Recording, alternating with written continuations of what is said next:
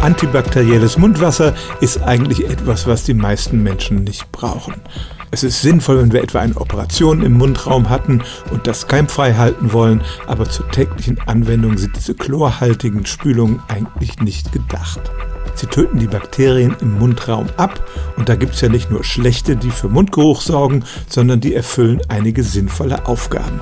Eine dieser Aufgaben ist es, Nitrat in Nitrit umzuwandeln und das sorgt dann über den Verdauungstrakt für eine Erweiterung der Blutgefäße und für eine Senkung des Blutdrucks.